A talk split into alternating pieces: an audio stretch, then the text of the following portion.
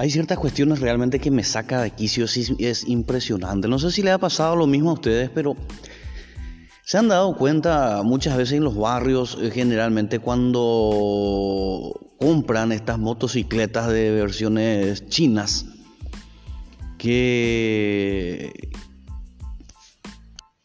aparte de ser baratas también están hechas realmente casi desechables, o sea, hay que tenerlo con cuidado, con, eh, hay, que usarlo con mucha, con mucha ternura, ese tipo de, motocicletas, pero realmente me ha llenado eh, de, rabia esta situación de ver a algunos pendejos, estos pendejitos, que no sé qué carajo se le pasa por la cabeza, que se andan armando la moto, rebajando, que poniéndole luces de neón, que escape boca 8, boca 9, boca 14, y que se pasean por la calle a las 9, las 10 de la noche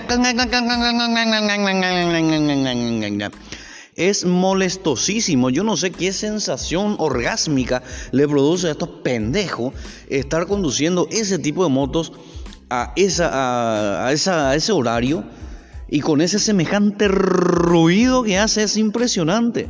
Realmente hay veces que no te dejan ni leer. Yo no sé en qué cabeza está. Yo nunca escuché, nunca he visto de estos tipos grandes, musculosos, barbudos, macho, pecho peludo, eh, que andan sobre la Harley Davidson haciéndose. ¿Alguien alguna vez escuchó eso? Yo realmente no entiendo qué carajos tienen en la cabeza estos pendejos